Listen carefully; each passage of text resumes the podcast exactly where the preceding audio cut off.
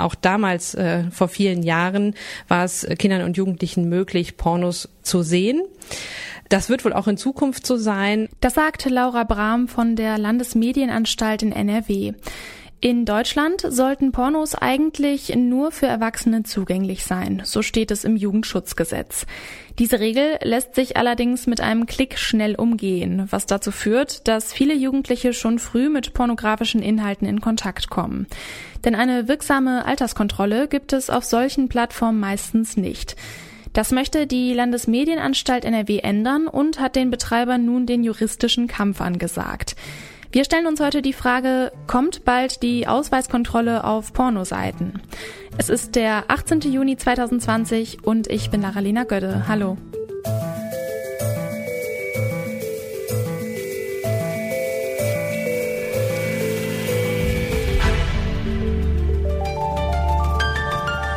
Zurück zum Thema.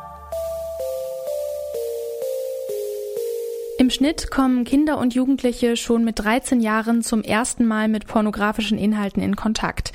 Das müssen die Betreiber von Pornoseiten eigentlich verhindern, sonst machen sie sich strafbar. Doch auf vielen Plattformen wird das Alter der Nutzerinnen und Nutzer schlichtweg nicht ausreichend kontrolliert. Die Kommission für Jugendmedienschutz und die Landesmedienanstalt NRW fordern eine verpflichtende Altersverifikation für Pornoseiten, zum Beispiel durch eine Ausweiskontrolle. Wie genau das funktionieren soll, das habe ich Laura Brahm gefragt. Sie ist Teamleiterin Aufsicht bei der Landesmedienanstalt in NRW. Dafür gibt es ganz anerkannte Mechanismen, die deutsche Anbieter auch bislang schon einsetzen. Das sind sogenannte Altersverifikationssysteme. Die kennen wir beispielsweise daher, wenn wir online ein Konto eröffnen. Da müssen wir uns auch verifizieren, dass wir der tatsächliche Nutzer des Kontos sind und der Berechtigte. Äh, und solche parallelen Systeme gibt es auch für Pornoportale im Internet. Nun kommt der Vorschlag aus der Landesmedienanstalt in NRW. Die anderen Bundesländer sind noch nicht involviert. Ähm, inwiefern kann da eine bundesweite Alterskontrolle im Alleingang überhaupt gelingen oder wie sind Sie da vernetzt? Wir vertreten in diesem Fall äh, nicht das Land Nordrhein-Westfalen, sondern alle Bundesländer.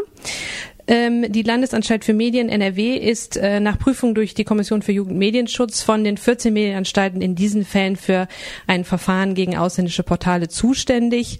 Also in diesem Fall werden, machen wir hier keinen Alleingang, sondern sind über die Kommission für Jugendmedienschutz beauftragt worden. Es ist ja gut möglich, dass Jugendliche jetzt ein Schlupfloch finden, damit sie trotzdem Pornos konsumieren können. Wäre es da nicht eigentlich sinnvoller, Kinder und Jugendliche über Pornografie aufzuklären und ihnen einen guten Umgang mit dem Thema nahezubringen? Bringen, anstatt es zu verbieten? Lassen Sie mich eins vorwegschicken. Die vollständige Abstottung von Jugendlichen vor Pornografie ist natürlich nicht realisierbar. Das war es allerdings noch nie, auch als es noch kein Internet gab. Ähm, auch damals, äh, vor vielen Jahren, war es Kindern und Jugendlichen möglich, Pornos zu sehen. Das wird wohl auch in Zukunft so sein, auch wenn die betreffende Person eben nicht volljährig ist. Das Ganze macht das übers Internet natürlich noch viel, viel leichter. Das ist aber für uns kein Argument, äh, die geltenden Gesetze nicht äh, anzuwenden. Und so tun wir das auch hier aktuell, denn es gibt den gesetzlichen Auftrag, für den Jugendschutz im Internet zu sorgen. Und so tun wir das auch hier. Bisher sind die Pornoseiten ja noch nicht kooperativ gewesen. Was sind jetzt die nächsten Schritte, die die Landesmedienanstalt gehen wird? Das Ganze ist damit verbunden, dass wir, sofern sie an dieser Haltung festhalten wollen, die nächsten Schritte einleiten müssen. Das heißt, wir gehen an die dahinterstehenden Provider, kontaktieren diese Provider und äh, letztlich sogar müssen wir sogar an die sogenannten Access-Provider rantreten, sofern es denn auch dazu überhaupt kommen sollte. Das sind dann die großen Telekommunikationsunternehmen, denen wir letztlich sogar dann eine ähm, Sperrung der Angebote auftragen müssten.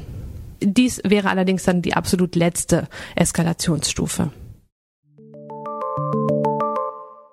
Es gibt allerdings auch datenschutzrechtliche Einwände gegen die Ausweiskontrolle. Schließlich müsste man dann sensible Daten preisgeben, um auf Pornoseiten zugreifen zu können.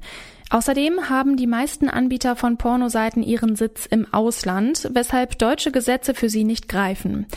Ob die geplante Regelung trotzdem rechtlich umsetzbar ist, das habe ich Chanjo Yoon gefragt. Er ist Anwalt für IT-Recht. Also die erste Stufe, gegen das Unternehmen vorzugehen, wird vermutlich nicht erfolgreich sein. Jedenfalls gibt es keine Möglichkeiten, Zwang auf das Unternehmen auszuüben, weil sie eben nicht der deutschen Justiz unterliegen.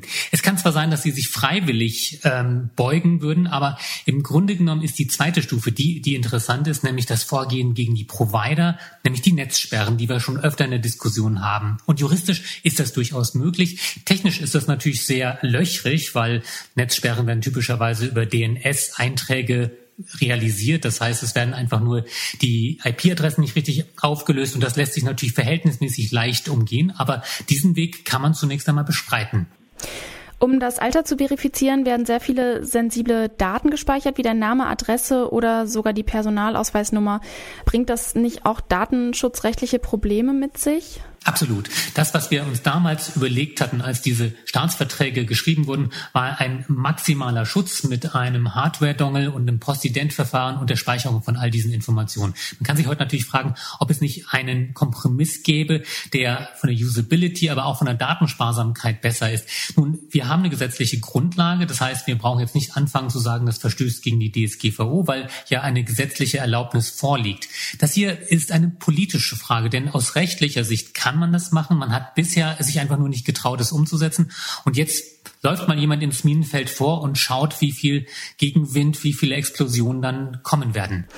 Und was glauben Sie, was passieren wird? Werden die ähm, Pornoseiten sagen, ja, okay, dann führen wir diese Altersverifikation ein oder gehen sie so weit, dass sie dann sagen, ja, okay, dann sperrt uns doch? Nun, es ist nicht schwer vorherzusagen, weil die versuchen mit fadenscheinigen kleinen Entgegenkommen ja durchaus Jugendschutz Rechnung zu tragen. Wenn man sich einige dieser Seiten anschaut, dann sieht man, dass da bestimmte Begriffe zensiert werden und dass die ganz harten Inhalte dann erst hinter der Registrierungsschranke liegen, die allerdings nicht die Anforderungen erfüllt. Die werden sich natürlich überlegen, wollen wir wirklich diese hohen Anforderungen erfüllen? Das haben deutsche Anbieter versucht und haben natürlich ganz viel Geschäft dabei verloren. Oder versuchen sie dem einfach zu entgehen, indem sie in ein anderes Land wechseln wechseln, ihre Rechtsform ändern und dergleichen. Ich glaube, dieses Katz-und-Maus-Spiel wird noch eine ganze Weile weitergehen. Und dann ist die Frage, wer am Schluss den längeren Atem hat, weil die User werden wahrscheinlich einfach den Anbieter wechseln oder sich einen leichteren Zugang suchen. Okay, also am Ende sind es äh, wahrscheinlich nicht die Pornoseiten, sondern die Userinnen und User, die sich durchsetzen. Wahrscheinlich wird darüber, genau, es wird entschieden werden, wer den Zugang zu den Kunden hat. Wenn es den Jugendschützern gelingen sollte, sämtliche wichtige Pornoanbieter zu sperren, weil das ist ja jetzt hier nur ein Anfang mit diesem einen Anbieter, dann könnte es tatsächlich eines Tages so weit sein, dass ähm, diese Vielfalt an Angeboten eben nur noch mit Jugendschutz möglich ist. Und dann würde sich das vielleicht tatsächlich auszahlen, das Recht durchzusetzen, weil wir haben ja momentan eigentlich eine absurde Diskrepanz zwischen dem geschriebenen Recht und der Wirklichkeit. Und deswegen kommen ja auch diese Fragen auf, gilt das überhaupt das Recht? Spielt das eine Rolle?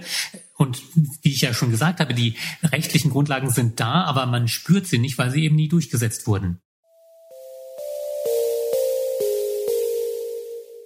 Eine Ausweiskontrolle auf Pornoseiten. Das kann effektiv sein, allerdings lässt sich auch diese Hürde leicht umgehen. Außerdem muss dabei auch der Datenschutz gewahrt bleiben, das betont Chan Jo-yoon. Schließlich geht es dabei um äußerst sensible Daten wie Wohnort und Ausweisnummer und eben auch die sexuellen Vorlieben. Sicher ist, meint Laura Brahm, Kinder und Jugendliche können nicht vollständig vor pornografischen Inhalten geschützt werden, auch nicht durch Verbote. Vielleicht müssen sie das aber auch nicht. Ein anderer Ansatz ist beispielsweise, Minderjährigen einen aufgeklärten und reflektierten Umgang mit Pornografie zu vermitteln. Und damit kommen wir zum Ende der heutigen Folge. Weitere Folgen mit noch ganz, ganz vielen Themen findet ihr im Podcast-Feed. Wir freuen uns, wenn ihr uns abonniert und eine Bewertung dalasst. Mein Name ist Lara-Lena Götte und ich verabschiede mich für heute. Ciao. Zurück zum Thema vom Podcast Radio Detektor FM.